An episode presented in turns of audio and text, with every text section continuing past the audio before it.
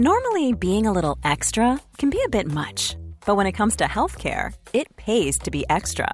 And United Healthcare makes it easy with Health Protector Guard fixed indemnity insurance plans. Underwritten by Golden Rule Insurance Company, they supplement your primary plan, helping you manage out of pocket costs without the usual requirements and restrictions like deductibles and enrollment periods. So when it comes to covering your medical bills, you can feel good about being a little extra. Visit uh1.com to find the Health Protector Guard plan for you. Dedo en la llaga. Había una vez un mundo en el que nadie creía. Un país de historias inexplicables. Una nación con personajes asombrosos. Santo Tomás tenía razón. Hay que ver para creer. El México increíble. Las verdades que duelen. La voz de los que callan. El dedo en la llaga. Infórmate, diviértete, enójate y vuelve a empezar.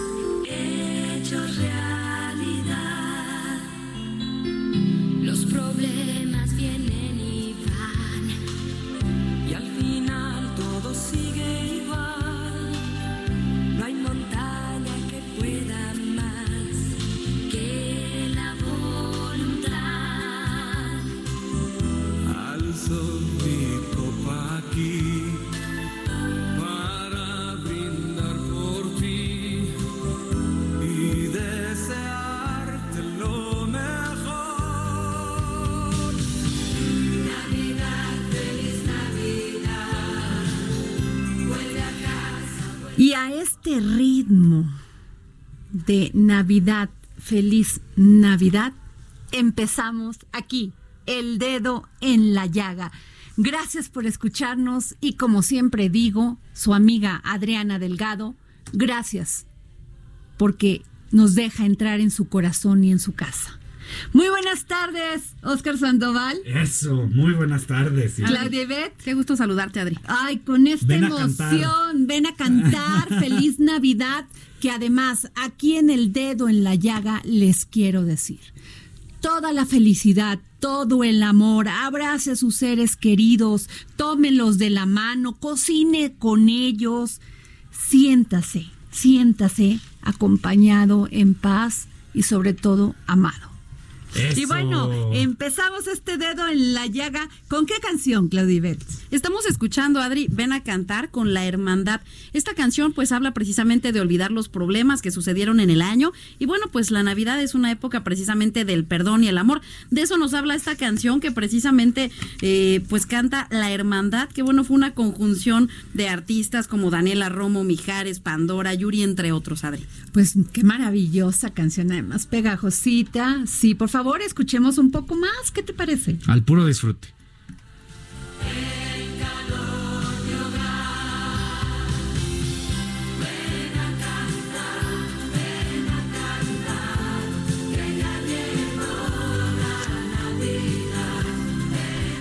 Bueno, pues su amiga Adriana Delgado y me escuchan a través del Heraldo Radio y de el WhatsApp, de el podcast y qué más, Claudia. A ver, No, aunque lo vamos pueden- a decir después, pero claro que sí. Adri, nos pueden contactar a través eh, de Spotify y de iTunes, ahí pueden descargar el podcast que ya está disponible y también nos pueden mandar mensajes a través del 55 25 44 33 34. Y bueno, pues adelante, empecemos contigo, mi querida Claudia Ibet.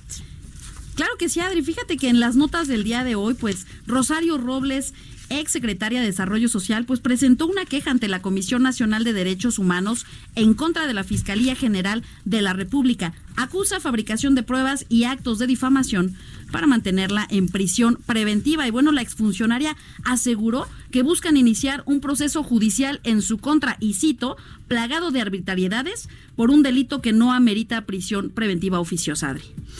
Pues sí tiene, fíjate que se está integrando toda la investigación. Así es. Lo que ella acusa es que pues no, no ameritaba la prisión preventiva oficiosa. Eh, ellos dicen que sí, que porque pues había cambiado de, había, la habían buscado en su, en su residencia y que no estuvo. Ella dice que estuvo en, en Costa Rica y que por eso no la encontraron. Y luego pues esta La famosa misteriosa licencia. licencia que nadie ha dicho nada. Entonces, pues a ver qué pasa con Rosario Robles, porque lo que sí queremos saber es por qué la tienen ahí. O sea, ya conocer el delito en forma. Sí, yo creo que es bien importante para el Estado de Derecho Claro. justamente eso. ¿no? Claro. Porque al final de cuentas, el Estado de Derecho es todos iguales frente a la ley, Así ni es. beneficios para uno, ni en contra de los otros. Y pues eso es lo que en México nos urge. Así es. Y que además esto cae. A ver, Claudia, te está poniendo el productor y ahí vas tú. La ráfaga. Perdón, Como audiencia, ráfaga se nos perdón. tropezó. Aquí mi Clau. Sí, a ver, perdóname, es que te iba a comentar que este es uno de los primeros casos que va a caer en la CNDH de Rosario Piedra Ibarra. Ah, pues de los Será bueno. interesantes. Bueno, seguimos. Hablemos de salarios mínimos, Adri, porque continúan precisamente las reacciones por el aumento eh, de este salario que pasará de 102.69 pesos a 123.22 a partir del primero de enero del 2020. El presidente López Obrador mencionó que su administración continuará con la búsqueda de incrementos sustanciales al salario mínimo de los trabajadores, pues ayuda a la economía a fortalecer el mercado interno. Dijo que hay más ingresos y hay más ventas para los comercios. También se pronunció la secretaria del Trabajo, María Luisa Alcalde, quien afirmó, bueno, pues que eh, no habrá este hasta cierto punto una inflación que acusar. Bueno, ¿qué piensas, Oscar Sandoval, Pues de mira, este tema? Yo creo que el salario es como cualquier otro precio de la economía y es oferta y demanda. Así y que si tú lo limitas, está muy bien por una parte que, que estemos reactivando la economía a través del salario, pero también si lo limitas para abajo, lo limitas para arriba. Entonces, si tú tienes más limitaciones para desarrollarte en tu chamba, aprender computación o algún, algún tema técnico, entonces también estás limitando el crecimiento hacia arriba. Entonces, yo creo que pues son medidas como pues típicas de la economía, pero yo creo que también tenemos que empezar a romper con Yo ellas. creo que sí, hay que reflexionar, pero bueno, ya se tomó la decisión, a ver si esto no afecta, porque un empresario, como bien decías antes de empezar el programa, pues tiene que tener garantizado este todo el año este salario que en su en su en su administración pues no lo tenía. Claro, y además no solamente tienes que A tener ver si no nos va a traer también cierres de microempresas y ni salario y cierres. Pero bueno, los empres- los líderes empresariales, pues todos este dijeron que sí, ok, están de acuerdo. Así es, Adri. Eh, ¿No? Pues un comunicado del Concamín destacó que el aumento salarial es el más relevante en 32 años. De eso también, porque también se trata de justicia social. O sea, De con equilibrar. este salario era imposible que alguien tuviera una vida digna, pero hay que ver los dos lados. Hay que ver los dos lados. y no Siempre hay que verlo, hay que ver los dos lados. Pero bueno, seguimos. Permíteme, Claudia. ¡Ay! Ahora sí.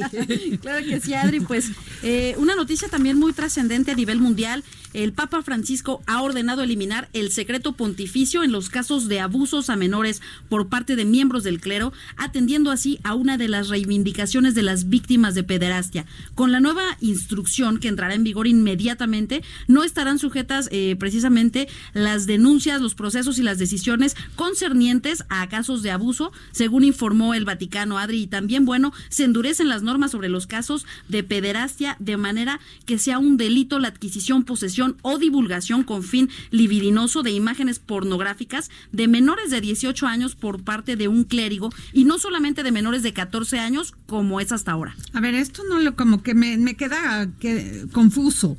Se endurecen las normas sobre los casos de pederastía de manera que sea un delito, pues eso no lo define el Vaticano, lo definen las leyes penales. Sí, porque están las leyes ¿No? internas Pero- eh, religiosas. Bueno, ok, el derecho canónico y todo es. esto, pero eh, más bien interno de ellos. Sí, es correcto. O sea, que van a expulsar a los, a los, a los. Si se endurecen sus normas internas. Y entonces esto eh, emana del Vaticano y tiene que caer en todos los países. Ah, bueno, ok. Pues sí, la verdad es que aquí sí tienen que ser más duros, independientemente de las leyes de cada uno de los países, porque pues los casos que hemos que hemos escuchado y que inclusive se han relatado aquí como el de el de Argentina, en donde estaban eh, los afectados eran sordos, imagínate tú nada más lo grave que es eso y pues hay que hay que también limitar, ¿no? Así la es. justicia religiosa.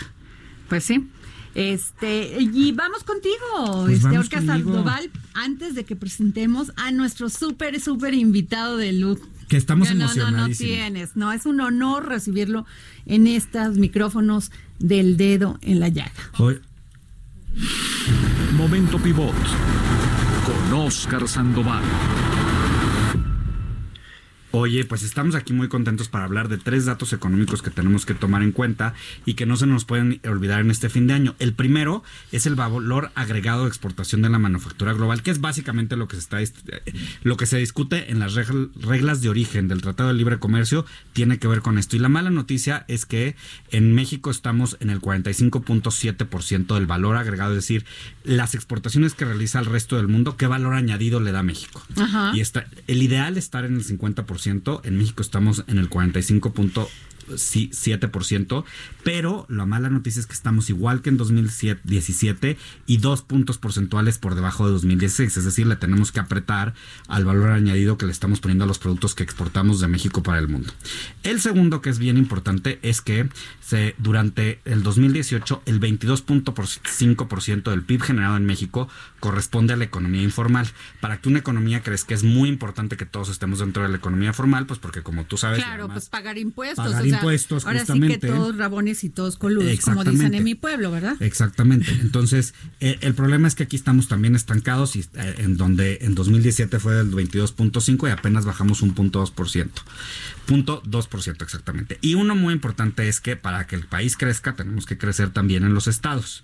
Y les voy a decir cuáles, de acuerdo al INEGI, cuáles son los estados que más crecieron. Y la buena noticia es que hay varios del sur. Baja California Sur, que se está en el norte, nada más que, Sí. que le toca es del sur, eh, Baja California. Del vamos Sur. a regresar Que fíjate- escuela, me asusté. No. que ahí, fíjense nada más, la tasa de crecimiento es del 17.2%, lo que quiere decir que a pesar de ser un estado geográficamente complicado por como está en la península de Baja California, pues le están metiendo ganas. Quintana Roo el 5.17 Turismo y todo 5.1%, esto, ajá, que es turismo, pero que justamente también hay que impulsar. Y Oaxaca, fíjate, el 4.7% Ah, qué seguido. San Luis Potosí, Nuevo León, Tlaxcala y Aguascalientes. Ahora, ¿qué pasa este con Yucatán y Hidalgo crecieron 3.2%, que eso les hace bastante falta porque tenemos altos índices- de pobreza y Guerrero también, que tiene que está en el mismo nivel de crecimiento de Querétaro, que normalmente oímos noticias muy este rimbombantes acerca de la economía de Querétaro, pero fíjate qué bien que Guerrero esté creciendo al menos al mismo Ah, bueno, nivel y Querétaro que tiene Querétaro. una gran inversión prima, o sea, extranjera Entonces, en todo. Pues mira, Oaxaca, Guerrero, eh, Yucatán y Hidalgo importante ahí. Ah, mira. Fíjate, Qué entonces, pues, esto porque lo tenemos que ir observando, porque no todo es el estancamiento y no todo es estar criticando, sino también ver las Sí, áreas pero de en oportunidad. promedio, pues sí Pues tienes ahí que vamos, promediarla. ¿no? Sí, sí, sí, pero hay que, hay que voltear a ver también que- a ver qué están haciendo. Sí, no, no estados. todo es malo. No todo es malo y hay que voltear a ver los buenos datos económicos en este momento, Pivot, mi querida Adri. Pues seguimos. ¿Y qué creen? Ay, ay, ay. Tengo un gran invitado aquí en los micrófonos del dedo en la llaga.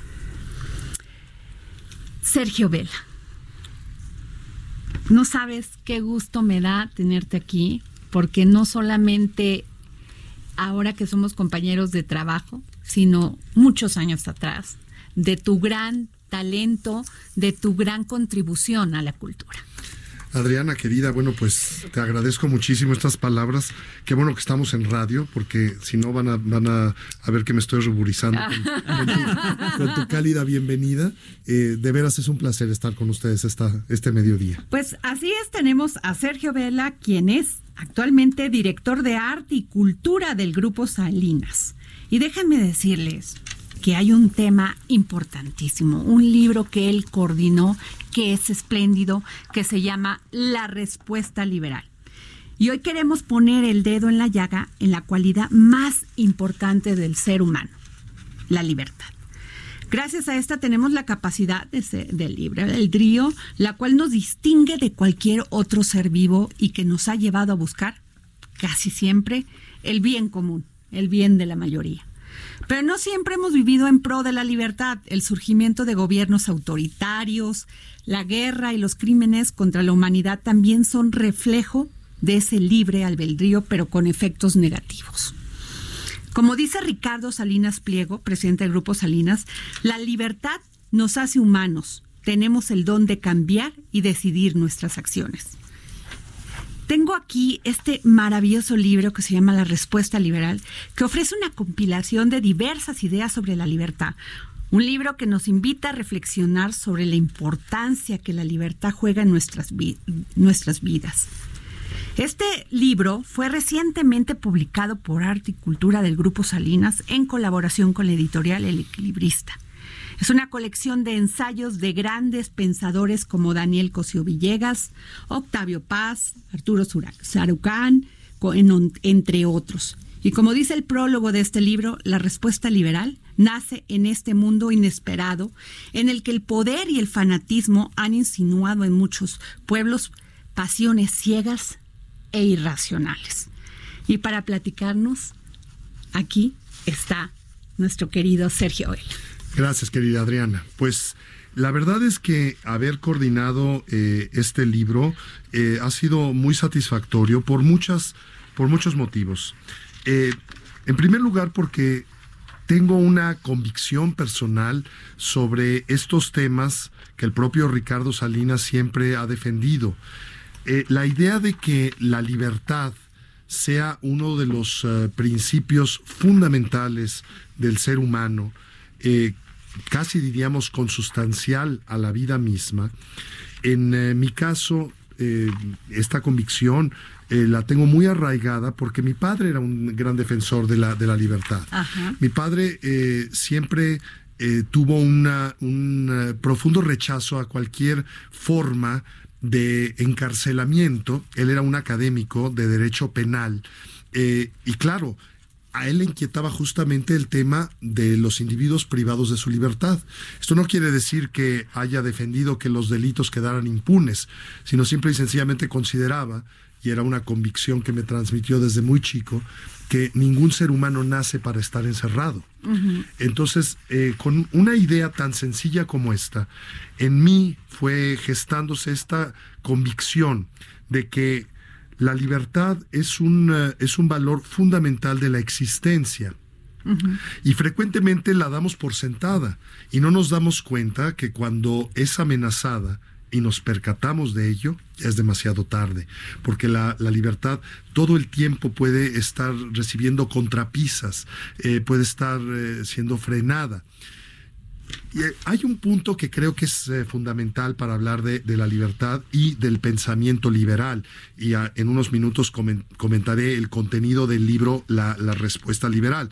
Bueno, me parece que Kant, como gran filósofo, dice de alguna manera que podemos actuar como como si nuestra conducta fuera una norma universal.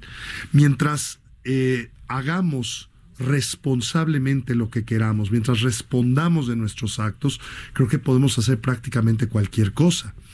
Sin embargo, es muy seductor eh, y lo ha sido en, eh, en distintos momentos de, la, de la vida social, suponer que los gobiernos, que una entidad abstracta le diga a uno qué hacer y qué no hacer.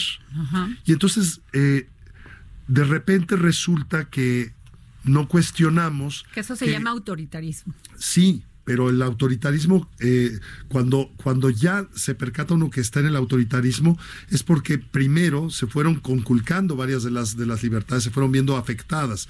Voy a poner eh, sobre la mesa algunos temas que pueden ser incluso polémicos.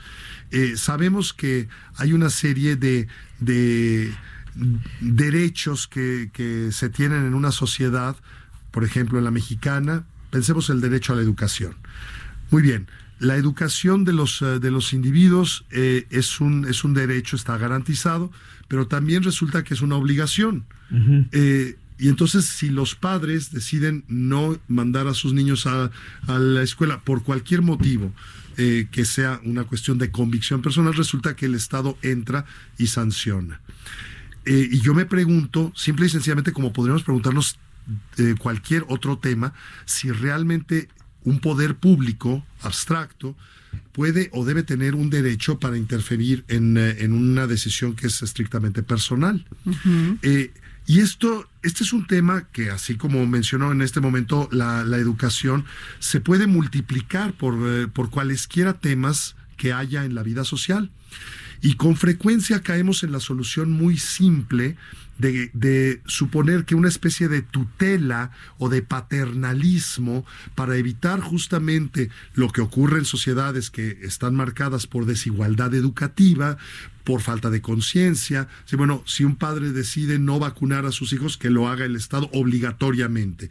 Y eso no, bueno, eh, si estamos protegiendo la vida, hay una, hay una explicación para esta, para esta, o la salud, para tomar una determinación de esta índole. Pero en el fondo debemos cuestionarnos si se tiene o no se tiene el derecho de interferir en decisiones individuales.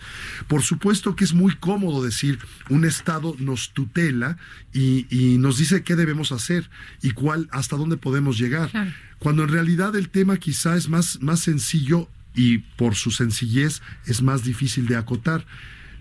Eh, dice Ricardo Salinas que cada quien haga lo que quiera, pero que sea responsable de lo que haga. De tus de sus actos y de sus decisiones. Y, y esta, es una, esta es una postura filosófica que tiene muchísimos siglos de, de- de estar presente en la discusión. Es decir, eh, San Agustín mismo decía, ama y haz lo que quieras. Es decir, mientras nos conduzcamos bien, hagamos lo que queramos. Y como se dice, bueno, que cada persona tenga el, el derecho de actuar como, como quiera, siempre y cuando su conducta no, no esté afectando los derechos de los demás. Claro. Y eso, ese me parece que eh, plantea aquí en buena medida lo que, lo que se trata de esta serie de ensayos que, como bien dices, son una, una antología y hoy en día me parece que es sumamente pertinente, es una especie de liberal reader, como se diría en la, en la literatura anglosajona, es decir, una compilación de textos de gran importancia porque van desde a- a- aspectos de tipo político, aspectos religiosos, aspectos educativos, aspectos morales, etcétera. Te pongo una. Mario Vargas Llosa. Bueno, Con eh, la aparición del marxismo y la difusión de las ideas socialistas, el liberalismo va siendo desplazado de la vanguardia a una retaguardia por defender un sistema económico y político, el capitalismo que el socialismo y el comunismo quieren abolir en nombre de una justicia social que identifican con el colectivismo y el estatismo. Y fíjate qué interesante, querida Adriana, que eh, Mario Vargas Llosa es un converso eh, al, al pensamiento liberal, porque él, como tantos otros intelectuales eh, iberoamericanos, frente a la fuerza eh, del imperio estadounidense, tuvo unos albores intelectuales más bien tendientes hacia el pensamiento de izquierda, un pensamiento socialista. Y pronto se dio cuenta, eh, desencantado de los excesos eh, de, de, esto, de este tipo de pensamiento, que no son más que cortapisas y limitaciones a la libertad individual, que la opción tendría que ser otra. Entonces, claro, el asunto creo que es de actuar con responsabilidad, con sentido ético, con compromiso social, por supuesto, pero con eh, absoluta defensa de, de la libertad individual. Y esto es algo que en un área como arte y cultura Grupo Salinas eh, podríamos decir, bueno, ¿y por qué resulta pertinente que un área dedicada a actividades culturales, a promoción del arte, a producción, publique un libro antológico que está dividido básicamente en tres partes. La semilla liberal, el momento liberal y el liberalismo para el siglo XXI, en momentos en los cuales las respuestas políticas, por desencanto, por eh, una serie de desgastes, parecen ir tendientes más bien a ciertos autoritarismos, a ciertos mesianismos, a ciertos populismos, etcétera. Y no me refiero al caso de nuestro país, me refiero al mundo en general. Es decir, cuando hablamos de la situación política de nuestro país, eh, creo que debemos, eh, debemos eh, entender que México es parte del concierto de las naciones. Claro. Y hay evidentemente recetas que pueden ser muy seductoras, pero que una vez puestas en práctica empiezan a resultar limitantes de la libertad y cuando nos percatamos puede ser demasiado tarde. Sergio, permítenos irnos a un corte. Yo soy Adriana Delgado y me escuchas a través del Heraldo Radio. Nos vamos a un corte y regresamos con el maestro Sergio Vela y este maravilloso libro, La Respuesta Liberal.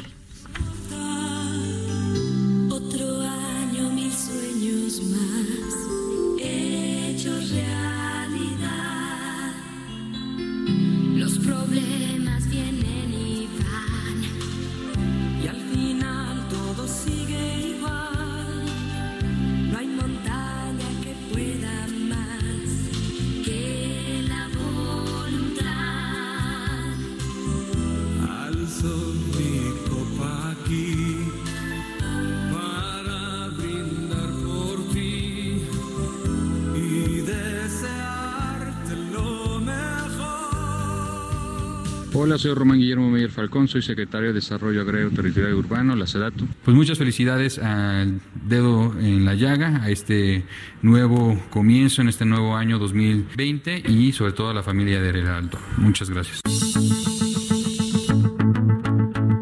Adriana Delgado a través de su cuenta de Twitter, arroba Adri Delgado Ruiz. Además, te invitamos a enviar tus opiniones y comentarios en texto o por mensaje de audio a través de WhatsApp al 5525 44 33 34. Y si quieres escuchar el dedo en la llaga de El Heraldo Radio en cualquier momento y donde quiera que te encuentres, descarga el podcast disponible en Spotify y iTunes.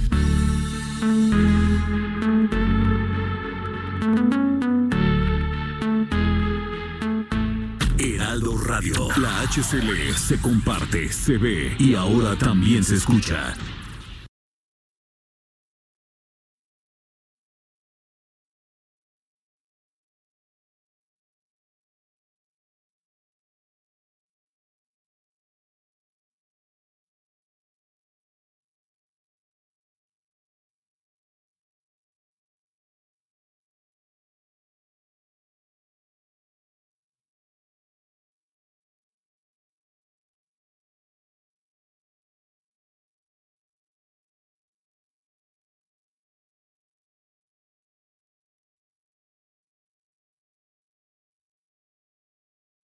Heraldo Radio.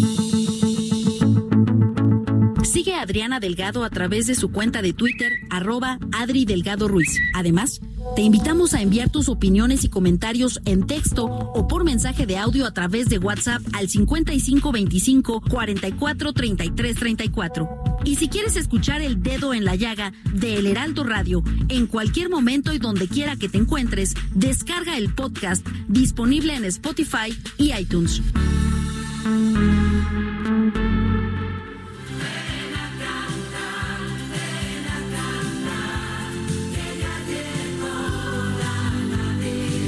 Bueno, regresamos aquí al dedo en la llaga. Yo soy Adriana Delgado y me escuchas a través de Heraldo Radio. Y aquí tenemos al maestro Sergio Vela y este, como les decía, de lo que estábamos hablando, este maravilloso libro que es La Respuesta Liberal. Y Sergio, sobre la democracia. Octavio Paz escribió. La democracia ha sido inventada dos veces, una en Grecia y otra en Occidente. La democracia no es una superestructura, es una creación popular. O sea, nosotros le damos el mandato, ¿no? Así Al es. que después ya no nos quiere este, dar, dar explicaciones, sino nos quiere mandar. Mandatario no es el que manda. Mandatario es el que ejerce el mandato. El que manda es el mandante.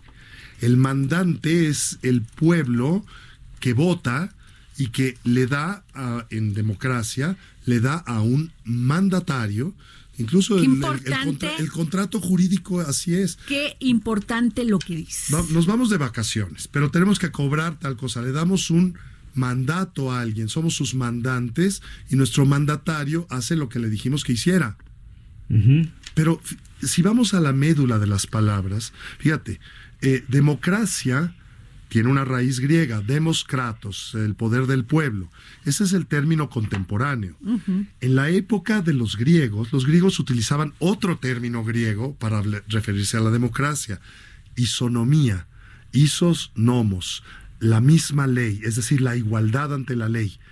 Esa es la verdadera democracia. Que Esa es la todos- verdadera libertad. que- ay, claro, democracia y libertad van de la mano. Y justamente por ello es tan importante que advirtamos que las recetas fáciles para que nos digan tuteladamente cómo conducirnos, eh, que nos limiten la, capacidad de actuación, que nos eh, eh, vengan a decir que, que la riqueza se, hay que dividirla. No, la riqueza hay que multiplicarla. La riqueza hay que crearla. Cuando hablamos de división de la riqueza, es empobrecer a todos. Entonces, la única forma de creación de riqueza es el libre mercado y básicamente la empresa como institución social. Entonces, esto es algo que, por supuesto que entiendo que haya la seducción en aras de la justicia y cuando vemos las- los problemas lacerantes que hay y cuando hay gente paupérrima y necesidades apremiantes que resolver, muy bien, todo eso requiere de soluciones, pero la solución no es limitar la libertad de contratación, la libertad de, de- de- de- asociación, la libertad de creación de riqueza a través, a través de la... totalmente cierto. Más bien creo que necesitamos tener una serie de, de remedios para que la sociedad sea eh, más justa en su conjunto, pero sobre todo que todos tengan igualdad de oportunidades y acceso a la educación. Eh, esa igualdad de, de oportunidades surge de la igualdad ante la ley, que es el concepto prístino de la democracia.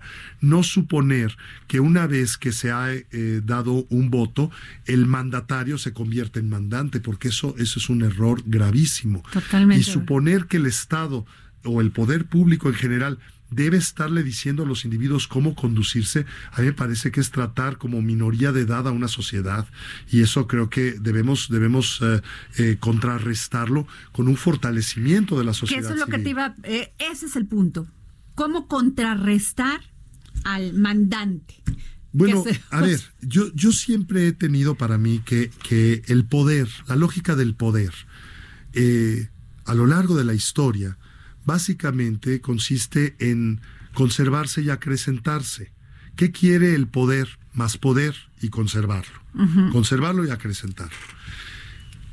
La- las leyes lo que, lo que permiten es conducir el ejercicio del poder sanamente. Pero las mejores constituciones son sistemas de pesos y contrapesos al ejercicio del poder. Voy a poner un ejemplo. Quizá un ejemplo que en México resulte un tanto antipático, eh, pero la verdad es que es, es admirable. La constitución estadounidense es la constitución más vieja del mundo, vigente y tiene muy pocas reformas. Y más que reformas, son lo que se denomina enmiendas, que son adiciones. Se han ido determinando los derechos individuales mediante resoluciones judiciales en el transcurso del tiempo. Pero básicamente el funcionamiento del poder, que es como está concebida la Constitución, el legislativo, el judicial, el ejecutivo, es un sistema de pesos y contrapesos, en que nunca se carga sobre una de las divisiones del ejercicio del poder eh, de más, sino que está todo el tiempo en una tensión de equilibrio. Entonces resulta que un juez en eh, Falfurrias, Texas, puede paralizar una orden del Ejecutivo Federal estadounidense. ¿Por qué? Bueno, porque está ejerciendo justamente un contrapeso. Y entonces hoy vemos, por ejemplo, en el caso de Estados Unidos, que hay la, la, la determinación de una de las dos cámaras, la Cámara Baja, de eh, seguir un, eh, un procedimiento de acusación contra el, el titular del Ejecutivo, el presidente Trump, eh, y resulta que eso puede estar contrarrestado por el Senado, que es la otra Cámara del Legislativo. Yo no digo quién tiene la razón. Claro. Lo que digo es que hay un sistema saludable de equilibrios, pesos y contrapesos. Y eso me parece que es lo que debemos tener en toda sociedad moderna. Pesos y contrapesos al ejercicio del poder y al mismo tiempo libertad individual. Porque debemos recordar que una de las máximas jurídicas eh, más saludables es que el poder solamente puede actuar de conformidad lo que- con lo que le está expresamente facultado. Y el individuo puede hacer todo aquello que no le está expresamente prohibido. Y eso, eso es importantísimo. Por supuesto, hay un catálogo de delitos. Bueno, pues están prohibidas ciertas conductas y si uno incurre en ellas, eh, es eh, acreedor de una, de, merecedor de una sanción determinada. Sí, pero el principio detrás es lo que más me interesa a mí, porque tiene que ver justamente con esta defensa radical. Y cuando digo radical es ir a la raíz Claro. a- y, y a la médula, defensa radical, medular de la libertad. Es decir, actuemos con responsabilidad, seamos responsables de nuestros actos, hagamos lo que queramos, pero respondamos de ellos, porque justamente si no tenemos una respuesta frente a- al ejercicio de nuestra libertad, estaríamos siendo irresponsables o actuando irresponsablemente, y eso sería incurrir en el libertinaje. Pero ser libres no significa Claro. el mal uso de la libertad.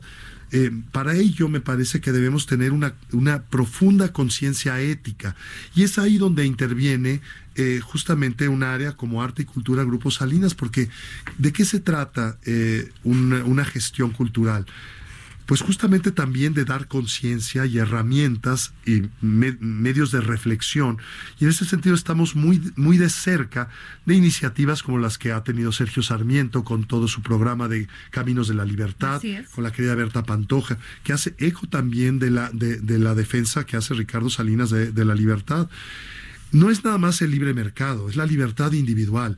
Y de eso se trata. De Y ejercer bueno, opinión, de y, asociarte. y lo, y lo que hicimos justamente con el festival que, que establecimos este año, el León Liber Festival, es justamente también decir a cada tiempo su arte y a cada arte su libertad, la reinterpretación de las obras de arte. Eh, pero tenemos que actuar de manera responsable.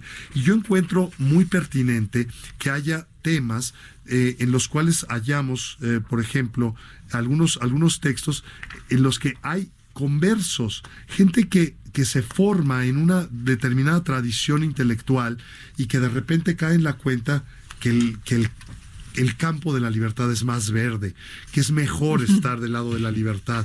Bueno, yo te diría incluso el propio Octavio Paz, que es uno de los grandes baluartes del pensamiento eh, de, de una libertad individual, de la dignidad Sí, de los es. individuos. Él no, él no surgió al pensamiento político desde el liberalismo. Él más bien paulatinamente fue admitiendo la pertinencia del liberalismo sin haber sido nunca un, un, eh, defensor a ultranza de ello, porque se, per- se percató de los enormes riesgos que había justamente en, eh, en la mengua de la libertad se desencantó del régimen comunista y como él tantos otros el propio Vargas Llosa que, que ya lo mencionaste Fíjate, te leo esta de Enrique Krauss. a ver La lección histórica es clara. Las sociedades más diversas y las estructuras más autoritarias descubren, sobre todo, en- se descubren sobre todo en momentos de crisis, que el progreso político es un fin en sí mismo. Confiar en la gente, compartir y redistribuir el poder es la forma más elevada y natural del desagravio. Bueno, yo considero que, que el ejercicio responsable de la libertad es uno de los hechos más civilizatorios de la humanidad. Es decir, saber que no tenemos por qué dañar a los demás. Fíjate, los romanos, que eran bastante sabios en materia jurídica, decían, eh, ¿qué es la justicia?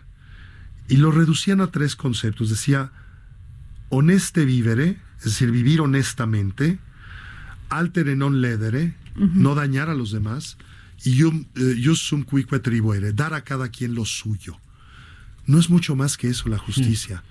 Vivir honestamente, es decir, de conformidad con principios eh, morales, apegados a, a una ética, eh, sin transgredir las normas de convivencia, eh, no dañar a los demás y dar a cada a quien lo suyo, dar a cada quien lo que le corresponde. Si esto lo llevamos a la vida práctica, dar a cada quien lo suyo es pagar el salario justo, es eh, tratar a los demás correctamente. Eh, entonces, la verdad, llevar esto a la vida común, cotidiana, puede resultar un enorme reto, pero los principios deben estar ahí y son sintéticos y no son tantos. Eh, justamente cuando decimos que Kant dice, actuemos de tal manera que nuestra norma de conducta pueda ser una ley universal, no es tan difícil entender eso, no es tan difícil decir, eh, como San Agustín, ama y haz lo que quieras.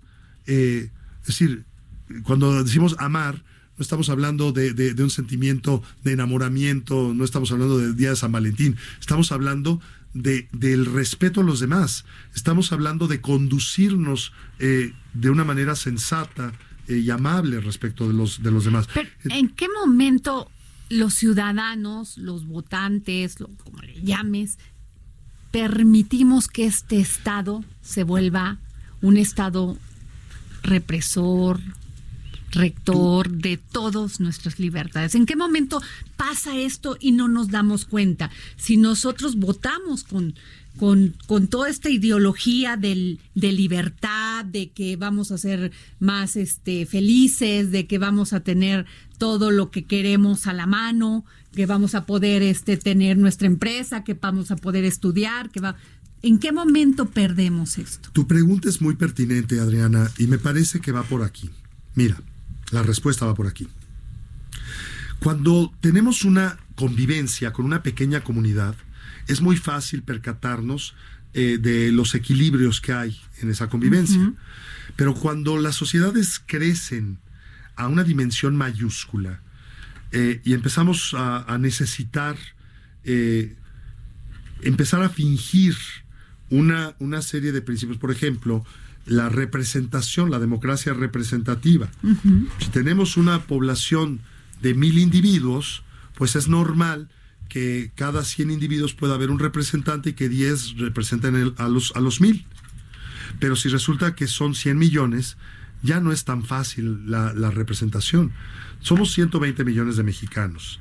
Eh, tenemos 500 eh, diputados. y de representación directa 300. ¿Quién conoce a todos, sus, a todos sus representados? Entonces, en el momento en que el Estado se convierte ya no en una realidad, sino en una abstracción, en esa medida los vacíos se empiezan a llenar por la actuación del poder. Y entonces se nos empieza a decir desde el poder cómo debemos actuar, porque ya no hay una relación individual. En la medida en que la polis original se convirtió en un superestado gigantesco, empiezan a necesitarse estructuras abstractas. Y ahí es donde se empieza a tentar de una manera soterrada, discreta, callada, contra la libertad. Y al cabo de una o dos generaciones nos damos cuenta que las cosas ya cambiaron y ya no podemos tomar decisiones individuales porque el poder público a través de todo un aparato legislativo nos está diciendo cómo actuar. Y decimos, bueno, ¿y por qué nos está diciendo de qué manera tenemos que, pensar, que actuar, que creer? Y, es a veces demasiado tarde, porque entonces la reacción eh, no, no, no puede ser eh, sencilla, fácil o tersa. Entonces, claro, parte del propósito de publicar una antología de textos donde se habla de la semilla liberal, del momento liberal y del liberalismo para nuestro tiempo, es darle a los lectores la posibilidad de caer en la cuenta, de cobrar conciencia. Creo que ahí está el secreto. Eh, ser conscientes, y es un asunto educativo, es un asunto de profunda responsabilidad. Y desde eh, Arte y Cultura Grupos Salinas abonamos a, esta, a este compromiso, a esta responsabilidad social. Es decir, ¿qué tenemos que hacer para defender una agenda liberal? Darla a conocer, compartirla, divulgarla, eh, y qué bueno que estamos en este espacio tuyo, Adriana querida, porque podemos estar discutiendo temas tan importantes. Y yo digo en el prólogo, en, el, en, mi, propio prólogo a este libro, que el tema es como, como una especie eh, de tema de Bach y múltiples variaciones, Bach o Mozart, ¿no? Hay un tema musical. Eh, y de repente empezamos a hacer variaciones. ¿Por qué? Bueno, pues porque lo mismo que decíamos de Vargas Llosa, que se convirtió del, pensamiento de izquierda al eh, pensamiento liberal, nos encontramos con un, eh, con un artículo como, como el, que, el que tiene eh, Christopher Domínguez, que es brillante, marxismos y liberalismos, porque él viene de una familia de pensamiento de izquierda y se convierte nuevamente en un defensor del liberalismo cuando cae en la cuenta cuando abre los ojos. Eh, y abrir los ojos significa también abrir el, entendimiento.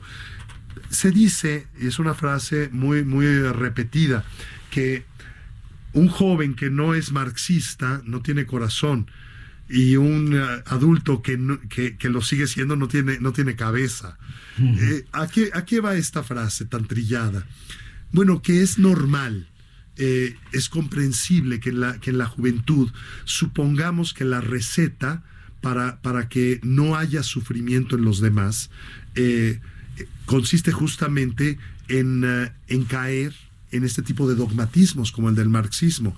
Es más, yo no creo que Marx haya querido el mal para los seres humanos, pero su premisa es, equivocada, está equivocada, porque él supone que privar a los individuos de los medios, eh, de la tentación privada de los medios de producción, va a hacer que todo mundo eh, se, pueda, se pueda concertar adecuadamente.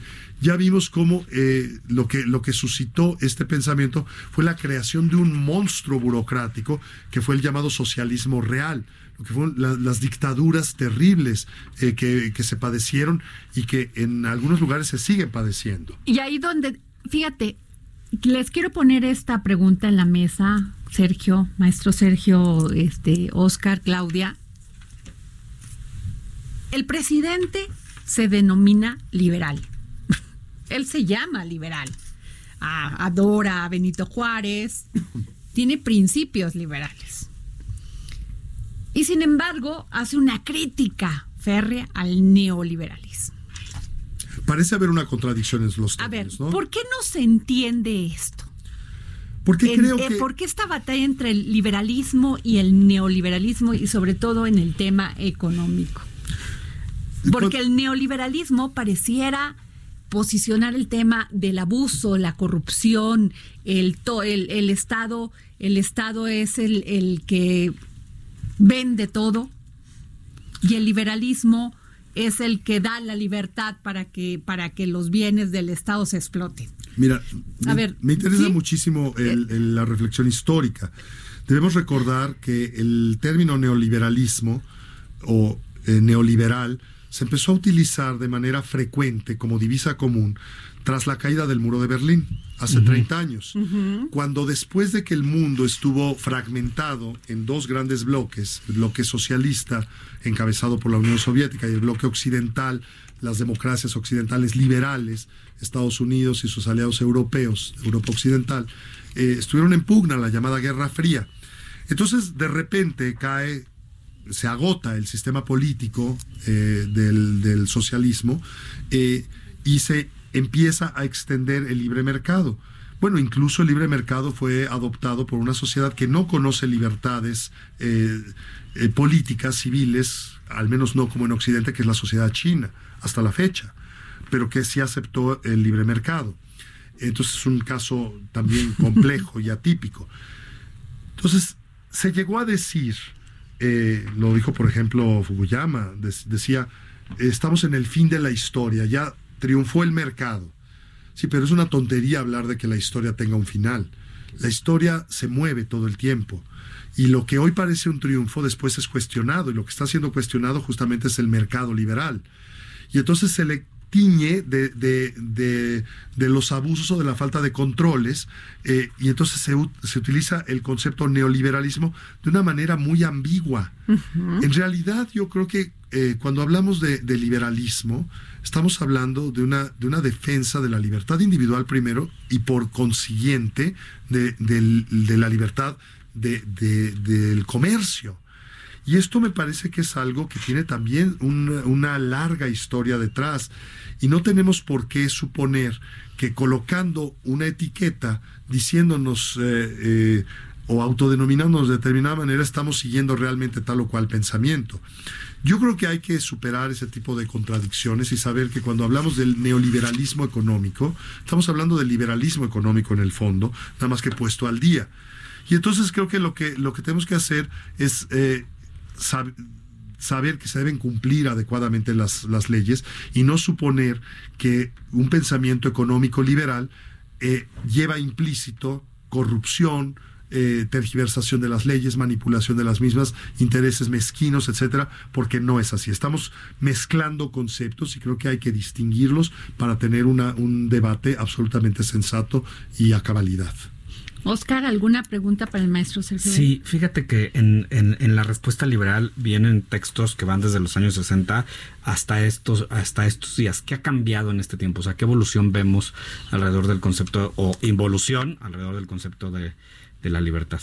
Bueno, yo, yo creo que no es lo mismo el, mundo eh, de hace 50 años que el mundo de ahora. Entre otras cosas porque eh, la comunicación eh, ha aumentado en su vertiginosidad, en su penetración. hoy cualquier individuo está con la posibilidad de estar más informado. No necesariamente lo está al estar hipertecnificado, a lo mejor piensa que ya está informado y le falta el pensamiento crítico. Pero lo que antaño eh, parecía eh, algo distante, se empezó a establecer como una especie de norma en las eh, sociedades occidentales. Pero hay un profundo desencanto con los resultados. y entonces, esto es más bien una crisis, creo yo, de de estructuras de partidos políticos, y ahí es donde debemos saber que la respuesta no está en menguar la libertad. La respuesta está en enderezar el funcionamiento de las eh, democracias representativas, pero no en limitar la libertad. Porque la verdad es que igual, si vemos eh, eh, un poco hacia atrás, nos daremos cuenta que las sociedades perdieron muy rápidamente la libertad. Yo, yo que tengo una, una profunda pasión por la historia, leía, releía recientemente Los orígenes del totalitarismo de Hannah Arendt, que es un eh, volumen triple eh, que habla justamente de- del periodo de entreguerras en Europa. Y es muy fácil cuando eh, encontramos momentos críticos eh, caer en las recetas fáciles, caer en el caudillismo, caer en los mandamases, caer en eh, el dictado desde, desde el poder y el tratar de encontrar todos Y en, eh, el, solo- en el estado proteccionista. el Estado proteccionista y un solo camino, un solo carril. Y eso, pues evidentemente a quienes defendemos la libertad nos resulta eh, francamente repulsivo. ¿Y cómo es posible que países como Estados Unidos y Inglaterra regresen a medidas proteccionistas, Sergio? Pero además lo, lo hacen. no entiendo. Lo es que están como... Mira, esas contradicciones, Adri, que, que hace unos O minutos. China, que decíamos, bien lo dices, bueno, ¿no? Por un lado ver, comunistas y por el otro muy liberales. Cuando Sí, se trata donde- de dinero, muy liberales. pero cuando se trata de los individuos, no. Um, Exacto. Entonces, ¿cómo una economía puede crecer también sostenidamente más allá de 7% durante décadas enteras a costa de las libertades? Bueno, queremos eso. Justamente decimos, eh, el gobierno de, de- de Donald Trump es respaldado por el Partido Republicano. Eh, sin embargo, la política de Donald Trump no parece ser especialmente eh, liberal, es proteccionista. Claro. Entonces, estamos también con la, con la disyuntiva. Resulta que el, el liberalismo en Estados Unidos hoy se entiende eh, con los demócratas que tradicionalmente eran, eran los proteccionistas y los conservadores resultan ser los, los, los, eh, los republicanos que eran los liberales económicamente. Entonces, una cosa es el liberalismo político, otra el económico. Creo que estamos viviendo una mezcolanza de conceptos. Por eso me importa tanto ir a la médula de las cosas. Es que... Y al perdón, sentido perdón. prístino de las palabras. Claro, y nos tenemos que ir, Sergio, pero maestro caray. Sergio Vela, pero te invitamos, por favor, porque sí queremos que cuando tengas tiempo puedas venir a platicar a esta mesa, porque sí es importante tener los conceptos muy definidos y entender qué piensan los demás, asumir con nuestra propia libertad también esa reflexión. Adriana, querida, siempre será un placer eh, venir acá. Cuenta conmigo en algún momento que esté un poquito menos ronco, porque ahorita los estragos. te de salió Sembrinos, voz de radio. este, los, traigo, los, traigo, los traigo en la garganta. pero yo Claudia, creo que se tiene que gracias. discutir mucho más este punto. Sigamos ¿eh? discutiendo porque, porque eh, al final de cuentas creo que lo que queremos es abonar desde la inteligencia y la generosidad a una mejor so- sociedad. Muchas gracias, querida Sergio. Adriana. Bueno, pues yo soy Adriana Delgado, me escuchan por Heraldo Radio. Nos vemos, nos vemos mañana y las dejo con este mensaje de Navidad que nos envió nuestra querida amiga Sabina Berman. Hola, soy Sabina Berman y quiero enviar una felicitación navideña a todos nuestros amigos del Dedo en la Llaga de El Heraldo Radio y en especial a Adriana Delgado, titular de este espacio y amiga querida. Crucen bien de este 2019 al 2020. Abrazos. Esto fue El Dedo en la Llaga con Adriana Delgado.